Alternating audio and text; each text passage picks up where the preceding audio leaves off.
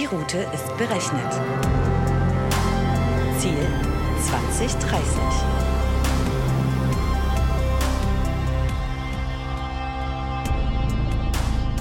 Hallo und herzlich willkommen zu unserer neuen Folge auf der Road to 2030, der Dell Technologies Podcast über Technologie und Gesellschaft. Unsere heutigen zwei Gäste sind zum einen André Kreft, Geschäftsführer und CIO des Dekanats Fakultät Biologie Uni Duisburg und Essen. Und zum anderen Thorsten Küpper, Head of Government Affairs und Public Policy von Dell Technologies EMEA. Ich bin Christina und ich werde den heutigen Ausflug gemeinsam meistern mit Stefan Schmuge. Seid ihr bereit? Dann Anschnallen nicht vergessen. Und wir stehen schon in den Startlöchern, Stefan. Und ja, auf geht's zu 2030. Hallo. Hallo, grüß dich, Christina. Ja, auch ich bin startklar. Ähm, ich gucke noch mal eben rüber zu unseren beiden äh, Gästen. Wenn ihr nichts dagegen habt, dann würden wir gerne am Anfang, damit unser Publikum euch ein bisschen besser kennenlernen kann, einen kleinen Speedcheck machen. Der funktioniert wie folgt. Ich schmeiße euch zwei Begriffe in den Raum und ihr entscheidet euch ganz spontan für einen, der für euch am besten passt. Und so können nicht nur wir, sondern auch die Zuhörerinnen und Zuhörer euch einfach ein bisschen besser kennenlernen. Kann es losgehen? Okay. Perfekt. Ich würde spontan mit André anfangen. Ähm, Lehren oder lernen? Lernen. Lernen. Lernen, okay. Ähm, Scheine oder Credit Points? Wenn ich zuerst gehe, dann äh, Scheine. Credit Points. Credit Points. Und damit sind wir auch gleich im Thema. Perfekt. Ähm, wann war denn alles besser? Heute oder früher? Oh, alles. Ähm, also ich glaube, in meinem Alter äh, darf man auf keinen Fall sagen, dass früher alles besser war. Ich glaube, das, das wäre ja vermessen. ähm, ich glaube, äh, es war früher nicht alles so falsch. Äh, auch die Scheine hatten was für sich, aber dieses Credit Point System äh, bietet mehr Flexibilität. Von daher äh, glaube ich, äh, haben wir schon eine positive Entwicklung hinter uns. Sehr gut. Ja, wir haben fast das gleiche Alter, äh, von daher muss ich mich da ja schon fast anschließen. Ähm, ja, grundsätzlich, ich glaube, jede Zeit hat ihre Höhen und Tiefen und wenn man zurückblickt, ab einem gewissen Alter verklärt sich auch ein bisschen die Vergangenheit. Deswegen glaube ich, das ist ausgeglichen. Prima. Ähm, probieren oder studieren? Studieren. Probieren. Mensa oder eingetuppertes? Mensa. Mensa. Seminar oder Vorlesung? Seminar. Seminar. Perfekt. Großartig. Dann würde ich vorschlagen, wir fangen an mit der eigentlichen Fahrt auf der Road to 2030. André, erzähl mal, wir haben aus der Recherche entnommen, dass du schon ein bisschen länger an der Uni Duisburg-Essen bist. Wie bist du dorthin gekommen und wie ist eigentlich dein Werdegang dort? Ja, also ich fürchte, ich habe hier irgendwo schon am Körper eine Inventarisierungsnummer tätowiert. Also äh, angefangen habe ich an der Uni wirklich äh, 1993 als Studierender. Ähm, es war halt die Entscheidung, ich wollte was äh, in Richtung Umweltwissenschaften machen. Der Studiengang wurde gerade dort eingerichtet an meiner, in meiner Heimatstadt an der Universität. Also hatte ich einen kurzen Weg. Das war dann der Zugang. Ja, dann bin ich da geblieben. Da hat sich vieles ergeben. Kommen wir vielleicht später noch drauf. Und ähm, war aber für mich genau der richtige Weg. Okay, toll. Ähm, noch eine Anschlussfrage. Wir haben äh, gehört, dass du ja eigentlich eine Doppelrolle hast. Du bist nicht nur Dekanatsleiter, sondern du bist auf der anderen Seite auch noch äh, CIO. Wie stellt man sich das vor und wie sieht so ein klassischer Arbeitsalltag aus? Musst du dich ständig zweiteilen oder machst du das einfach so nebenbei? Ja, äh, man hat dann mehrere Hüte auf, aber das ist jetzt nicht speziell meine Person, sondern es gilt für viele Menschen an der Uni, die verschiedene Funktionen ähm, haben äh, und wo man immer so ein bisschen wechseln muss. Bei mir ist es die etwas ungewöhnliche Kombination äh, CIO, also verantwortlich für die IT der Fakultät, andererseits im Dekanat die Geschäftsführung zu machen, ist aber der Vorteil, dass ich ähm, äh, IT kostet ja auch mal ein bisschen Geld, auch ein bisschen äh, mit am Tisch sitze, wenn es um die Verteilung der Mittel geht und dann auch ja. ähm, sozusagen da äh, die Belange hochhalten kann, sagen, Leute, wir müssen ein bisschen überlegen, äh, wir brauchen mhm. da vielleicht äh, doch ein paar äh, neue Hardware-Geschichten, müssen wir mit einplanen. Also an der Stelle ist es, glaube ich, eine gute Kombi. Das heißt, du kannst dir quasi selber die, äh, die Dinge, die du dir gerne kaufen möchtest, vorlegen und zeichnest danach ab. Klingt ja, äh, das ist manchmal äh, so vielleicht der Eindruck von außen, aber tatsächlich benutze ich die Sachen ja kaum selber, sondern wir stellen sie zur Verfügung. Kommen wir vielleicht dazu äh, ja. ähm, zu unseren Angeboten für unsere Studierenden und Mitarbeiter. Aber äh, an sich ist das natürlich eine schöne und sehr komfortable Situation, auf jeden Fall. Perfekt. Okay, super. Thorsten, jetzt zu dir. Ähm, das Witzige ist, du bist heute gar nicht in deiner eigentlichen Rolle bei Dell Technologies hier, sondern ähm, du hast uns was ganz Besonderes mitgebracht. Also stell dich einfach mal kurz vor, erzähl uns mal ein bisschen was über dich und vor allem über das, was du mitgebracht hast. Okay. Ja, Thorsten Küpper und ich äh, verantworte bei Dell Technologies den Bereich äh, politische Kommunikation in Europa, Mittleren Osten und Afrika. Ähm, ja, politische Kommunikation, was heißt das? Ich meine, letztendlich Informationstechnologie, wie wir sie eben auch anbieten, spielt eine immer wichtigere Rolle in der Gesellschaft, in der Wirtschaft. Und äh, in dem Zusammenhang ist es natürlich auch wichtig, mit der Gesellschaft und Politik im Austausch zu stehen, Technik zu erklären, aber auch zu erklären, was wir als Technikanbieter brauchen an Regularien, um eben optimal Technik auch letztendlich in den Markt zu bringen und die Gesellschaft und Wirtschaft mitzuentwickeln, um konkurrenzfähig zu bleiben. Und deswegen gibt es eigentlich bei allen größeren äh, IT-Unternehmen eben auch jemanden wie mich, der letztendlich das Bindeglied ein bisschen ist zwischen dem Unternehmen und der Politik. Warum ich heute aber hier bin, ist, ähm, dass wir als äh, Dell einen Studienauftrag gegeben haben über die sogenannte Generation Z. Also die Generation, wie das genau definiert wird, ist auch strittig. Ich sage jetzt mal zwischen 15 und 25. Also haben diejenigen befragt und untersucht, die wirklich mit Digitalisierung und Digitalprodukten, Smartphone, Tablet, Computer aufgewachsen sind, die auch überwiegend digitale Inhalte konsumieren und wollten eben ein bisschen wissen, wie ticken die. Mhm. Was ist auch deren Erwartungshaltung an Unternehmen wie Dell, an die Politik und äh, die Studie wird jetzt Ende des Monats veröffentlicht. Da gibt es natürlich auch Anknüpfungspunkte zu den Studierenden und zum studentischen Umfeld. Und deswegen freue ich mich hier heute mit euch auch darüber reden zu können. Super. Also ich glaube, nach eurer Vorstellung wird dem Zuhörer oder auch dem Zuschauer klar, warum wir genau euch beide eingeladen haben. Zum einen das, das Verweben zwischen diesem Thema Gen Z und natürlich auch dem ganzen Universitätsthema Digitalisierung, digitales Lernen.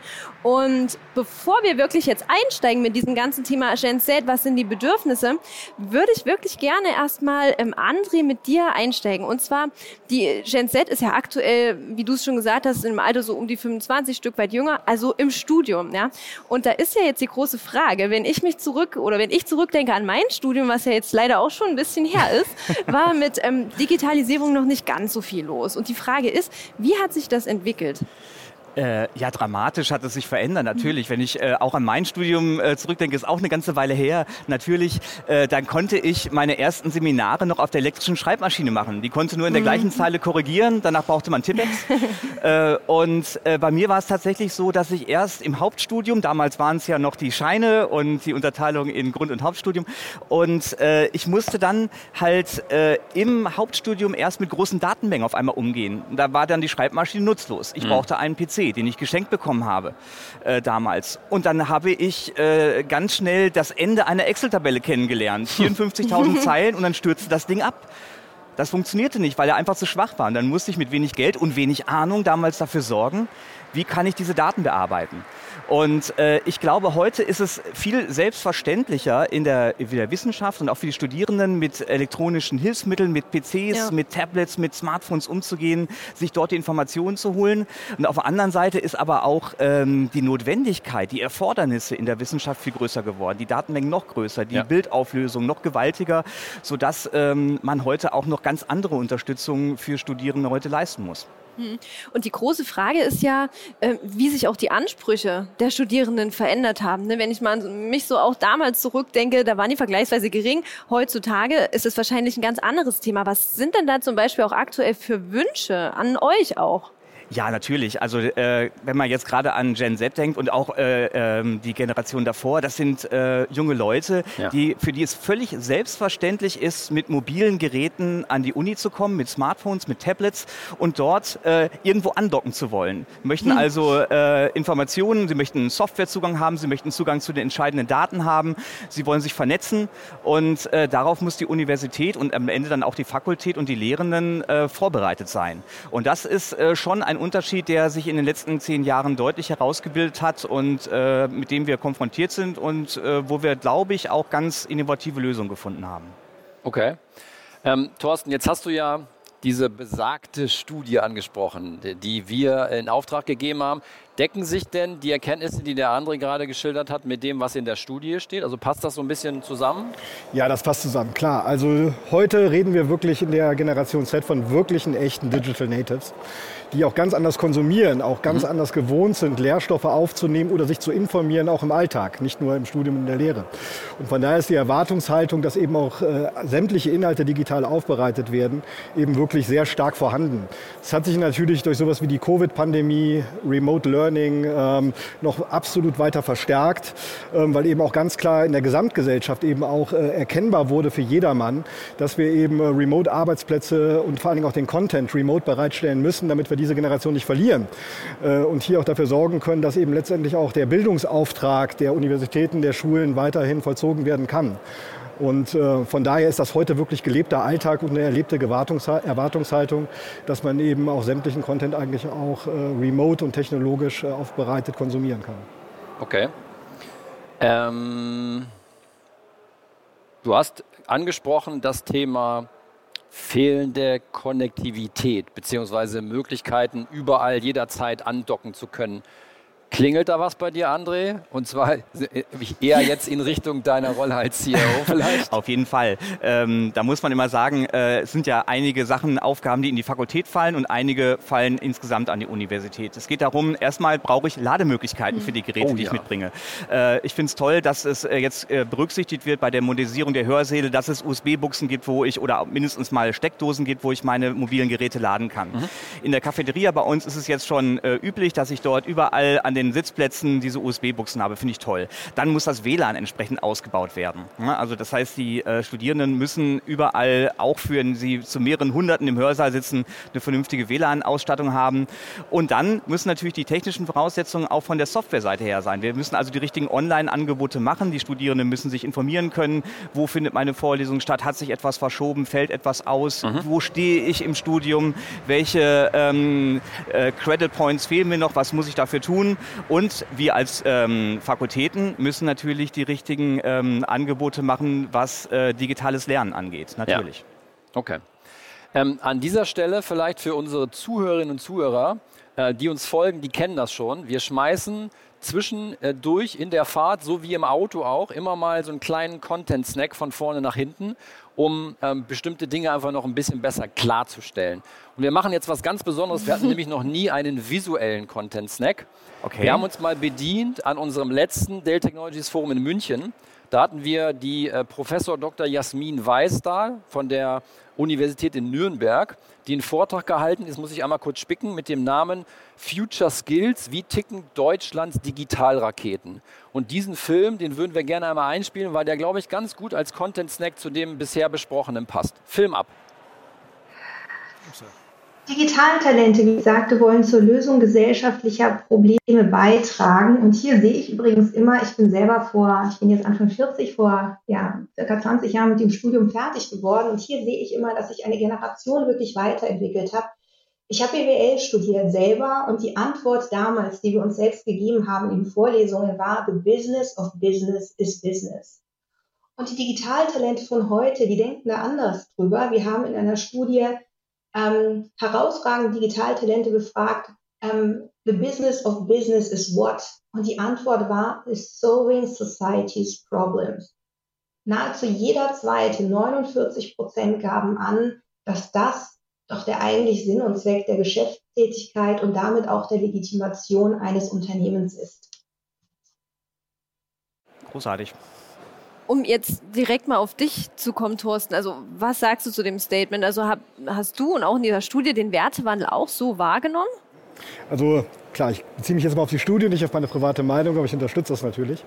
Ähm, in der Tat, also ähm, in der Generation Z, äh, bei den 15.000 Leuten, die wir befragt haben, gab es zwei große Themen, die auf besonderes Interesse gestoßen sind. Das eine war der Klimawandel, vollkommen mhm. verständlich. Das zweite war Technologie, aber auch direkt. Und zwar nur ganz knapp danach. Mhm. Das ist im Übrigen auch, wenn man zum Beispiel auch die EU sieht, äh, Europe's Digital Twin Transition, das geht genauso in die gleiche Richtung. Auf der einen Seite den Carbon Footprint zu reduzieren, auf der anderen Seite eben Digitalisierung in ganz Europa auszurollen. Also hier ist auch ganz lustig, die Politik denkt in die gleiche Richtung eigentlich wie die ganz junge Generation Z. Was interessant ist, ist, dass aber, wenn wir jetzt zur Technologie kommen, ähm, tatsächlich auch Technologie als Problemlöser für mhm. die drängenden Fragen in unserer Gesellschaft, die drängenden Probleme in unserer Gesellschaft gesehen wird. Also auch hier waren, um mal Zahlen zu nennen, über 60 Prozent der Befragten der Meinung, dass Technologie, also Digitaltechnologie, ICT, einen ganz entscheidenden Beitrag dabei spielen wird, die Probleme, die eben die, äh, der CO2-Footprint und die, ähm, die Erwärmung und das Treibhausgas der Erde äh, letztendlich lösen wird können. Also mhm. das ist also nicht so, dass man jetzt sagt, das ist entweder oder, also entweder Umweltschutz oder Technologie, mhm. Hochtechnologie, mhm. sondern ganz klar die Generation Z ist der Auffassung, dass die Hochtechnologie als Problemlöser eben auch im Hinblick auf Umweltschutz und Umweltprobleme äh, fungieren wird in der Zukunft. Das ist die ganz klare auch Erwartungshaltung. Und was erwartet wird, ist natürlich auch in Richtung Politik, also erstmal von der Wirtschaft Kooperation, eben auch nicht nur, was auch hier hm. äh, durchgedrungen ist, reines Gewinnstreben, sondern eben, dass Technologie eben auch, ähm, auch von der Industrieseite her eben Applikationen und auch sonstige Lösungen entwickeln wird, die eben hier helfen, Umweltprobleme zu lösen. Und dass die Politik mit ihrer Steuerungswirkung aber auch Technologien fördern wird, die letztendlich einen entscheidenden Beitrag dazu leisten, Umweltprobleme zu lösen. Mhm. No, das ist letztendlich das, was wir so herausfinden konnten. Mhm. mhm. Wir haben ja vorhin schon festgestellt, dass ähm, wir hier alle in der Runde nicht mehr zur Generation Z gehören. Ähm, aber wir bei Dell Technologies vertreten auch die Meinung, dass ähm, wir Technologie herstellen, die am Endeffekt auch die Welt besser machen kann, die einfach gewisse Themen vorantreiben kann und einfach Dinge komfortabler machen kann. Was sagst du dazu?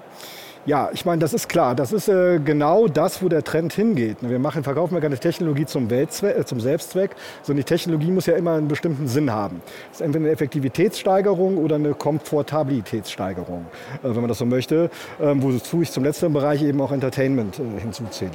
Aber tatsächlich ist es so, wenn man diese ganzen Projekte sieht, die in der Industrie, also in der gesamten Industrie vorangetrieben werden, aber bei uns eben auch ganz speziell, dann geht auch alles im Hinblick darauf, CO2 zu reduzieren. Also wir haben zum mhm. Beispiel dieses Projekt Luna, das ist ein Laptop, was wir als äh, Prototyp zurzeit entwickelt haben, was nahezu vollständig aus recyceltem Material bestellt, besteht was super, super leicht zu reparieren ist. Also nur vier Schrauben sind und man kann wirklich alles daran austauschen. Wo wir auch angefangen haben, Platinen, die äh, sehr energieintensiv in der Herstellung sind, wirklich zu minimieren, um dann mhm. wirklich wenig CO2-Footprint zu machen. Und die ganze Produktionsprozess findet auch noch ausschließlich mit erneuerbaren Energien statt. Mhm. Und natürlich wird diese Technologie, müssen Sie sich vorstellen, in der Autoindustrie vielleicht wie so ein Autoprototyp oder so ein Formel-1-Wagen, wo erstmal Technologie entwickelt wird. Das haben wir in diesem Projekt Luna gemacht. Aber über die Zeit findet natürlich die Technologie ihren Weg eben auch in die Standardprodukte. Und äh, insoweit ähm, sind wir zum einen dabei, dass unsere Technologie selbst in der Herstellung möglichst wenig reduziert und zum zweiten technische Lösungen, zum Beispiel auch mit Artificial Intelligence, also künstlicher Intelligenz, zum Beispiel ein kluges Energiemanagement im Energiesektor oder ähnliches, eben auch dazu beiträgt, weiterhin den CO2-Footprint zu reduzieren. Mhm. Okay, Schla schlagen wir mal den Bogen von diesem Thema zum Thema klassischer Alltag der Studierenden äh, an der Uni Duisburg-Essen. André, ähm, hast du das Gefühl, nicht jetzt nur bei euch, sondern generell, dass die deutschen Hochschulen unsere jungen, dynamischen Talente vernünftig und vollumfänglich ausbilden, um in der Zukunft erfolgreich zu sein? Ich glaube, an sich schon, aber auch die Hochschulen sind in einem Wandel, mhm. der auch jetzt durch die Pandemie, wir haben es gerade schon angesprochen, äh, auch nochmal getrieben wurde. Ja. Und wir haben sehr viel gelernt in der Pandemie, auch als Universitäten, als Lehrende, ähm, auch als IT was müssen wir leisten, um halt auch Distanzlehre ermöglicht zu machen, digitale Formate ähm, stärker einzuführen. Und an der Stelle hat es bei uns auch, glaube ich, einen Sprung gegeben, ähm, so dass wir äh, mehr Lernveranstaltungen digitalisieren können, mehr Distanzlehre ermöglichen können, dadurch auch eine Flexibilität im Alltag der Studierenden erreichen können. Mhm. Weil letztendlich äh, muss ich ja nicht für jede Lehrveranstaltung unbedingt an die Universität kommen und kann das dann besser mit meinem Alltag kombinieren. Wir wissen zum Beispiel bei uns äh, in Duisburg-Essen, haben wir einen überdurchschnittlich hohen Anteil an Studierenden, die auch wieder einen hohen Anteil oder überdurchschnittlich hohen Anteil ihrer Zeit ähm, mit der Finanzierung ihres Studiums zubringen. Ja. Das heißt, ja. äh, da zeigt sich schon ein bisschen ähm, die Demografie und mhm. die ähm, soziale Struktur im Ruhrgebiet. Ähm, und an der Stelle, glaube ich, ähm, ist es gut, wenn wir dort mehr flexibilisieren können und den Studierenden etwas äh, mehr Flexibilität in der Alltagsgestaltung ähm, übergeben können. Okay, großartig. Ich bekomme jetzt gerade aus der Regie gesagt, und das ist das Schöne, daran erkennt man, dass wir wirklich live und in Farbe hier dabei sind. Wir müssen einmal kurz an euren Mikrofonen was justieren. Ja. Von daher würden wir beide uns ganz kurz unterhalten, während die Kollegen dort äh, euch wieder fit machen. Alles klar. Und danach fahren wir mit dem Podcast Mobil gleich weiter. Wie geht's dir? Super. Mir geht's perfekt, sehr gut. Kann ich dir irgendwas reichen? Im Podcast Mobil. Im Podcast-Mobil. Ähm, du kannst mir gerne mal verraten, ähm, was du so zu dem Thema, zu der Studie sagst, über was wir gerade gesprochen haben.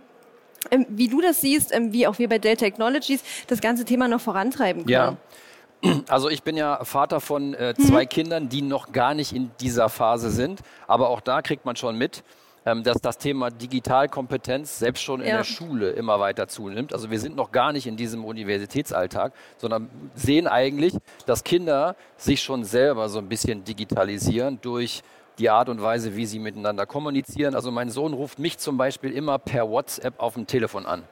Ist für mich völlig unnormal. Ich, ich, wenn ich ihn anrufe, dann rufe ich ihn an. Ja? Und mein Sohn sagt, wieso? Ich kann doch dafür Ja. ähm, die digitalen Medien nutzen. Das finde ich spannend. Und äh, ich glaube, wir sind safe, wir können weitermachen. Super. Danke für die Überleitung und die Zwischenmoderation. ähm, ich würde vorschlagen, wir machen einfach weiter. Super, dem mit dem Content Content Snack. Genau. Ja, denn wir haben noch einen zweiten Content Snack parat.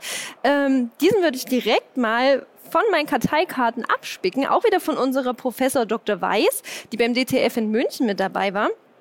Und zwar ähm, hat sie gesagt, dass wenn Studierende und Auszubildende während ihrer Studien- oder auszubildenden Zeit keine Digitalkompetenz erlernen konnten, weil es einfach nicht Bestandteil der Ausbildung des Studiums war oder weil man einfach nicht damit arbeiten musste, dass genau diese Personengruppe es einfach schwerer haben wird, danach einen Job zu finden. Ja, und da ist jetzt natürlich die Frage, auch nochmal direkt an dich, André, wie macht ihr das bei euch an der Universität? Ist das halt wirklich so ein ähm, Learning by Doing? Ja, guck mal mal, was so passiert. Oder ist es direkt wirklich ein Thema, was bei euch auf der Agenda draufsteht? Ja, also wir haben bei uns in der Biologie mittlerweile zwei Räume, die nur dafür da sind, Online-Lehre zu machen. Das heißt also nicht Online-Lehre, sondern ähm, Studierende in Software zu schulen, wo ich also direkt Anleitung geben kann, wie ich mit einer bestimmten Software umgehe, weil vieles von dem, was im wissenschaftlichen Kontext an Software eingesetzt ist, ist nicht unbedingt intuitiv zu bedienen, sondern da brauche ich schon Anleitung dazu. Dann ähm, gibt es die ähm, Entwicklung, dass wir noch mehr Lehrveranstaltungen ähm, digitalisieren, also auch die Praktika, dass ich also mit Tablets im ähm, Praktikumsraum unterwegs bin. Dort äh, ist der nächste ähm, Punkt jetzt, ähm, QR-Codes an den Geräten zu haben, dass ich sofort die Sicherheitseinweisung habe, die Funktionalität der Geräte kennenlernen kann, ähm, dass ich ähm, das digitale Laborbuch nutze, äh, wie später in den Arbeitsgruppen die Wissenschaftler auch, äh, dass ich äh, eine Online-Bilddatenbank nutze, wo ich meine Ko- Mikroskopiedaten ablegen kann, äh, die ich dann auch direkt verschlagworten kann. Das heißt also äh, letztendlich auch ein Stück weit Datenmanagement, was später für die wissenschaftliche Arbeit sehr wichtig ist, auch zu erlernen. Und dann Sachen, die in der Pandemie entstanden sind, Online-Mikroskopie beispielsweise. Eine Geschichte, die ein Mitarbeiter bei uns an der Fakultät entwickelt hat, wo ähm, Objekte, Präparate durchgescannt werden in verschiedenen äh, Ebenen und da später dann online mikroskopiert werden kann, ohne dass ich unbedingt äh, am Mikroskop im ähm, Praktikumsraum sitzen muss, sondern das wirklich äh, online auch erlernen kann zu Hause. Ähm, das sind so neue Entwicklungen, äh, die gerade stattfinden und ähm, die letztendlich dafür ähm, stehen, wie sehr die Digitalisierung hier weiterschreitet. Das macht auf jeden Fall Lust auf mehr Universität Duisburg-Essen. Vielen Dank. Thorsten, ich habe eine Frage an dich. Man sieht im äh, alltäglichen Arbeitsmarkt, aber glaube ich auch generell in der jungen Ge äh, Dyna Generation ein ziemliches Gefälle von Digital Native bis hin zu Digital Naiv. Ähm, kannst du das nicht nur aus der Studie bestätigen, sondern vielleicht auch aus deinem täglichen Alltag bei uns? Kommt natürlich immer, ähm, wollte ich gerade sagen, auf die Industrie an, auf das Geschäftsumfeld, in dem man sich selbst bewegt, also seine Blase. Und zum Zweiten kommt es auch auf die Generation an, die man betrachtet. Ich muss ganz ehrlich sagen, als Dell-Mitarbeiter, ich bin natürlich durchweg von Leuten umgeben, die technikaffin sind, die Technologie verstehen, äh, die Lust haben, Gesellschaft, Wirtschaft mitzugestalten in technologischer Hinsicht. Also von daher äh, treffe ich da schon sehr viel auch technologischen Sachverstand. Anders ist es natürlich dann im Freundeskreis, wenn man sich umguckt. Und noch anders ist es, wenn ich, ich habe auch zwei Kinder, beide tatsächlich äh, Teil der äh, Generation Z, wenn ich mit denen rede. Also von meinen Kindern aus zum Beispiel, es werden wirklich, muss ich ganz ehrlich sagen, obwohl beide auch im Gymnasium sind, wirklich nur rudimentäre Inhalte vermitteln, wenn es also um die Nutzen von ja. äh, Digitaltechnologie geht. Und wenn überhaupt, ich sage immer, es gibt so drei Felder, wo man eigentlich Skills entwickeln kann, Digital Skills. Mhm. Das eine ist klar, äh, die Anwendungskompetenz, also dass man in der Lage ist, Applikationen, Programme vernünftig zu bedienen. Das Zweite ist, dass man versteht, welche Wirkung haben denn diese Applikationen, der Gebrauch von Applikationen, gerade auch in der Masse, äh, für Gesellschaft und Wirtschaft, also die Außenwirkung. Und das Dritte ist, wie funktioniert die Technologie, was dann vielleicht wirklich was für Spezialisten ist, wenn man mal zu Dell möchte auch vielleicht. Ähm, und wenn überhaupt, dann sehe ich, dass Anwendungskompetenz äh, mhm. letztendlich vermittelt wird und das auch nur rudimentär. Und wenn ich mal auf die Studie zurückgehe, das ist auch genau das, was die Generation Z wirklich beklagt. Dass es ja. also im, im, Unterrichtsumfeld, gerade auch im Schulumfeld, äh, viel zu wenig Wissensvermittlung gibt. Auch nur wenn dann ganz an der Oberfläche, dass meistens die Lehrkräfte weniger Ahnung haben als die Schüler. Mhm.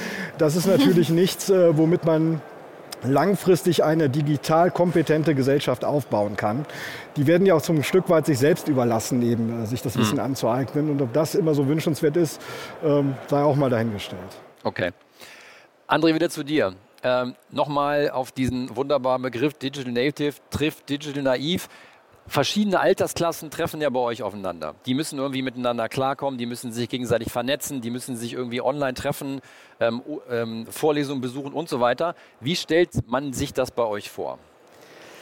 Ja, es ist schon natürlich so, dass unterschiedliche ähm, Fertigkeiten da sind, die Leute auch mit unterschiedlichem Niveau an die Uni kommen und natürlich auf Mitarbeiterinnen äh, bei uns treffen, die äh, letztendlich auch ähm, unterschiedlich stark in den digitalen Eintrag eingebunden sind. Mhm. Ähm, ich würde schon sagen, dass bei den Lehrenden es so ist, dass sie ähm, schon sehr gut darauf vorbereitet sind, ihre, ihre Lehre auch digital ähm, durchzuführen und letztendlich entsprechenden Skills anzubieten. Mhm. Ähm, ich glaube aber, ähm, dass es darum geht, vor allen Dingen die Leute an der Stelle abzuholen. Ähm, wo, ähm, an dem Stelle, wo sie kommen. Also letztendlich habe ich ähm, Mitarbeiter im Labor, die ja. bestimmte ähm, Bedarfe haben, ähm, die an Laborgeräten letztendlich arbeiten, die dort äh, äh, vernetzte Computer haben, ihre Daten irgendwohin ablegen wollen. Äh, darauf angewiesen sind, dass diese Geräte vernetzt sind, dass ein Backup stattfindet. Mhm. Ähm, und ich habe die Studierenden letztendlich, die ähm, mit ihren mobilen Endgeräten kommen und letztendlich da am Uni-Alltag äh, teilnehmen wollen. Und da braucht man eine Lösung, die ähm, die Menschen an der Stelle abholt äh, mit den Fertigkeiten, aber auch mit den Hardware-Möglichkeiten, ähm, äh, ja. die sie haben. Und da bieten wir halt äh, bei uns eine, denke ich, sehr intelligente Lösung an, indem wir virtuelle Maschinen anbieten, die letztendlich für alle Nutzer äh, die Undock-Möglichkeiten bieten. Also mhm. egal mit welchem Betriebssystem und mit welcher Hardware ich komme, ich kann bei uns ähm, virtuelle Maschinen in Windows und Linux nutzen und dort auch die Software und die Daten zur Verfügung gestellt bekommen, die ich brauche. Mhm. Wunderbar. Super. Ähm, ich habe tatsächlich noch mal eine Frage an dich, Thorsten, ähm, in die Richtung Security. Ist ja auch ein wirklich absolut wichtiges Thema, wenn ähm, jeder sein Device auch mitbringt, dass Daten geschützt sind etc. Und die Frage, die ich mir stelle, wenn wir wirklich so ein großes Gefälle haben, wir hatten es gerade schon, Digital Native, ähm, digital naiv, also wirklich dieses große Kenntnisgefälle, auch was dann auch natürlich auch Security angeht.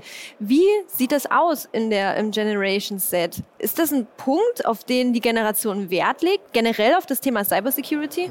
Ist tatsächlich in der Priorisierung recht weit oben mhm. Äh, für die Digital Natives. Ähm, klar, Technologie, Informationstechnologie findet nur Akzeptanz, mhm. wenn die Benutzer sich auch wohl und sicher fühlen. Ja. Und da ist tatsächlich ein Gefälle im Markt noch vorhanden, zumindest in der Wahrnehmung. Ich sage gar nicht, dass alles so unsicher ist, aber in der Wahrnehmung ist es schon so, dass also viele der Befragten starke Bedenken haben. Mhm. Ähm, und das fiel, äh, oder hängt auch zum Teil mit dem Zusammenspiel der Generationen zusammen. Mhm. Zum Beispiel, wenn man jetzt von einem Arzt ausgeht. Ein Arzt ist vielleicht in meinem Alter, und die äh, Generation Z wird sagen, okay, der alte weiße Mann, der hat vielleicht gar nicht so viel Ahnung von Informationstechnologie als Arzt. Wo soll der das herhaben? Aber auf einmal fängt er an, meine Gesundheitsdaten zu ja. speichern, hat eine elektronische Akte. Und äh, ich traue diesem äh, älteren Herrn, der aus einer anderen Generation kommt, vielleicht gar nicht zu, dass er eben so kompetent in der Lage ist, Daten zu schützen. Mhm. Und deswegen gibt es da schon ein gewisses Misstrauen und eine gewisse Angst. Generationsbedingt äh, ist es aber auch so, dass die Ängste lustigerweise auch in eine ganz andere Richtung gehen, wenn man jetzt vom Content ausgeht, dass also viele Angst haben, dass zum Beispiel Fotos von ihnen ins Netz gestellt ja. werden. Das ist eher so die Anwendungsgeschichte, ähm, die sie später erpressbar machen in irgendeiner Form oder ihnen zum Nachteil gereichen, auch beruflich. Mhm. Also auch diese Ängste gibt es, wo wir vielleicht auch ein bisschen mit der Anwendungskompetenz sind. Und das muss ja nicht immer aus dem Cyberangriff äh, her resultieren, dass vielleicht Fotos zugänglich werden, sondern einfach nur, dass man unbedarft im Alter von 16 von irgendeiner Party irgendwelche Fotos, die man zehn Jahre später nicht mehr so gerne haben möchte und sehen möchte, ja. ins Netz stellt. Ne? Also gibt es schon starke Bedenken. Und es ist auch die Erwartungshaltung ganz klar an Politik, aber auch an Wirtschaft, da müssen wir auch kooperieren und zusammenarbeiten, dass man eben wirklich ein äh, sicheres Ökosystem gemeinsam schafft, weil Lösungen sind da, die müssen nur abgerufen werden. Und leider ist es immer noch so, das schwächste Glied ist tatsächlich meistens der Benutzer. Mhm. Also dass er wirklich alle Sicherheitsmechanismen ordnungsgemäß anwendet, dann hat man schon ein sehr hohes Niveau erreicht. Ähm, aber da gibt es sicherlich viel zu tun. Und wie ich schon sagte, Digitalisierung kann nur klappen, wenn wirklich die Nutzungsakzeptanz in Wirtschaft und Gesellschaft da ist. Deswegen ist das eine Aufgabe, die wir alle gemeinsam meistern müssen, da eben noch mehr Professionalität in den Markt zu bringen. Mhm. Dann lasst uns doch auch mal ein Stück ähm, in die Zukunft gucken, auch mal einen Ausblick zu geben, wo das Ganze hingeht. Also was gibt es wirklich für Potenziale bezüglich Digitalisierung? Also ich denke, dass diese Generation, die wir da jetzt an der Uni begrüßen oder jetzt schon an der Uni ist, äh, tatsächlich sehr gute Bedingungen vorfindet. Mhm. Also was die ähm, digitalen Möglichkeiten ähm, angeht, was wir den Studierenden zur Verfügung stellen können. Ich jetzt für meine Fakultät spreche. Äh, ich habe gestern Abend ähm, einem Studierenden im Bereich seiner Abschlussarbeit eine virtuelle Maschine gebaut, äh, persönlich für ihn, damit er diese ähm, großen Anforderungen, die in der Abschlussarbeit an mhm. ihn gestellt werden, äh, mit einem Geoinformationssystem ähm, verarbeiten kann, weil seine eigene Hardware da nicht ausreicht. Mhm. Das heißt also, er braucht mindestens 10 Cores, er braucht mindestens 64 GB RAM, er braucht einen Terabyte Speicher und er braucht eine 2 GB Grafikkarte. Das ist also schon eine Workstation, die kostet schon einiges und die hat nicht jeder Studierende zur Verfügung. Selbstverständlich nicht. Und nicht jede Arbeitsgruppe ja. kann das zeitnah zur Verfügung stellen. Und diese Möglichkeiten, individuell darauf zu reagieren ähm, und den Studierenden da abzuholen oder ja. mit bedarfsgerecht mit den IT-Ressourcen zu versorgen, ist natürlich eine Möglichkeit, die wir vor zehn Jahren so noch nicht hatten. Mhm. Und das, äh, glaube ich, ist etwas, ähm, was ein ganz entscheidender Vorteil ist, weil der Studienerfolg auf gar keinen Fall äh, daran hängen darf, welche persönlichen Ressourcen habe ich. Also letztendlich, ähm, wie bin ich finanziell ausgestattet. Das mhm. darf nicht ähm, entscheidend sein für den Studienerfolg. Wenn du einen Wunsch frei hättest in Bezug auf äh, eure Studierenden, was würdest du dir wünschen, André? Bei all der bei den digitalen Möglichkeiten, bei all dem, was die Digitalisierung auch an den Hochschulen an Möglichkeiten bietet, geht da ja teilweise, und das kennen wir äh, aus der Kommunikationstechnologie allgemein, geht ja auch eine Beschleunigung einher. Die mhm. Taktung ist eine andere.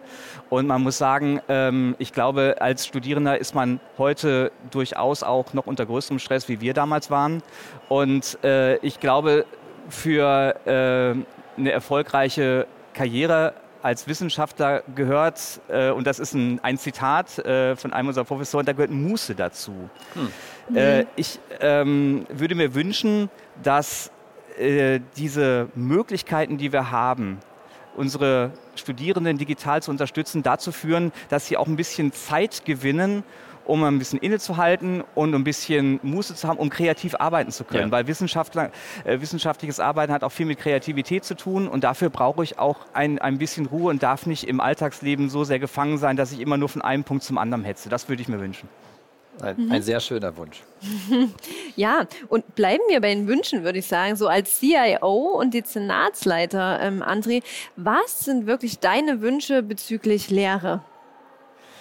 Dass wir letztendlich diese Lücken, äh, die wir natürlich auch immer noch haben, man darf da ja nicht äh, drüber ähm, äh, hinweggehen, dass, dass die Unis auch immer noch eine, ähm, einen Bedarf an Digitalisierung haben. Bei uns an der äh, Uni Duisburg-Essen haben wir mittlerweile ein eigenes äh, Dezernat dafür, für Digitalisierung an der Hochschule und dass wir ähm, letztendlich noch besser werden, ähm, zu erkennen, an welcher Stelle brauchen unsere Studierenden die Unterstützung ähm, und gerade an der Stelle, äh, was Hardware angeht, dass man da vielleicht nochmal sieht, ähm, dass nicht jeder Studierende in der Lage ist, sich die entsprechende Hardware zu leisten, dass mhm. wir da allgemeine Unterstützung ja. hinbekommen ähm, und das wirklich passgenau ähm, machen, sodass die Studierenden da abgeholt werden, wo die ganz individuell stehen, weil das ist natürlich äh, eine, wirklich eine sehr, sehr bunte, äh, vielseitige, vielschichtige Gruppe. Thorsten, was wünscht sich denn die Generation Z, wenn wir gerade beim Wünschen sind? Bevor ich darauf komme, mal ganz kurz äh, zu dem, was der andere gerade gesagt hat, weil ich das auch sehr wichtig finde ähm, im universitären Umfeld. Ich bin auch der Meinung, dass Digitalisierungstechnologie nicht dazu führen darf, dass es nur noch höher, schneller, weiter, mhm. äh, dass es nur noch darum geht und letztendlich der Druck immer weiter steigt. Ich habe auch mal studiert und übrigens, warum ich eben gesagt habe, Scheine anstatt Credits und Studieren über Probieren. Ich bin Jurist, also nicht ein Techniker, der im Labor was ausprobiert und da sollte man erst mal studieren, bevor man probiert und Leute von einem abhängig sind, unter anderem. Aber äh, mir war auch wichtig in meinem Studium, dass man eben genau das konnte, dass man eben auch mal das Studentenleben, ja. um es ganz offen zu sagen, auch mal genießen konnte und es nicht darum ging, äh, dass man eben durch vielleicht auch Technologie so an die Hand genommen wird, dass einfach nur der Leistungsdruck mhm. äh, erhöht wird. Es soll ein genau. Hilfsmittel sein, aber nicht irgendetwas sein, was einen äh, letztendlich den, eine Schrittvorgabe äh, an die Hand reicht, der man irgendwie zu folgen hat. Und jetzt habe ich die Ursprungsfrage vergessen. Was äh, sich die Generation Z wünscht. Ja. ja, die wünscht sich in der Tat äh, vor allen Dingen tatsächlich mehr digitale Applikationen in mhm der Verwaltung. Mhm. Also es war eine ungetriggerte ja. Frage. Wir haben einfach mal gefragt, was möchtet ihr? Und ähm, gerade in Deutschland äh, hat man, jedenfalls in der Generation Z, ich als Jurist nicht, sehr große Probleme auch mit dem Föderalismus. Dass also mhm. ja. es dieses Inseldenken gibt, jeder macht hier so sein eigenes Süppchen. Es gibt nicht den großen Wurf, die große Lösung, die letztendlich Staat und Verwaltung, Behördengänge, aber auch, sagen wir mal, im universitären Umfeld, da geht es ja auch schon los, äh, letztendlich die Organisation des Lebens abnimmt. Mhm. Und da sieht man wirklich extrem hohen Bedarf. Und äh, das ist auch der Wunsch, dass eben Gesellschaft, also die Gesamtgesellschaft, Wirtschaft, Verwaltung, aber natürlich auch sonst äh, gesellschaftliche Gruppen an einem Strang ziehen und äh, da gemeinsam eben was Vernünftiges gestalten. Mhm. Christina, haben wir noch einen Content-Snack parat? Tatsächlich ähm, haben wir auch nochmal von Professor Dr. Weiß abschließend einen Content Snack parat. Und zwar ähm, geht es jetzt nochmal darum, was wirklich die neue junge Generation für Wünsche hat. Und das sehen wir jetzt nochmal. Film ab. Digitaltalente haben ein ausgeprägtes Sicherheitsbedürfnis. Ähm, das sehen wir nicht nur bei den Digitaltalenten, sondern bei, den, bei der ganzen Generation Z ähm, und bei der Generation Y, bei denen wir sehen, dass auf einmal der öffentliche Dienst ähm, enorm an Attraktivität gewonnen hat in den letzten zweieinhalb Jahren der Krise und der ausgeprägten Volatilität. Die jungen Leute lesen selbstverständlich auch die Zeitung, konsumieren Medien und haben festgestellt, wir steuern nicht nur auf eine Inflation, in der wir schon tief drin äh, stehen, sondern auch auf eine Rezession zu. Und das Sicherheitsbedürfnis bei dieser jungen Generation ist sehr stark ausgeprägt. Auch die befragten Digitaltalente haben angegeben, dass sie ein ausgeprägtes Sicherheitsbedürfnis haben. Allerdings interpretieren sie dieses Sicherheitsbedürfnis ganz anders. Das ist nicht der öffentliche Dienst, sondern, ich habe Ihnen eine Metapher mitgebracht, um das Sicherheitsbedürfnis besser erklären zu können.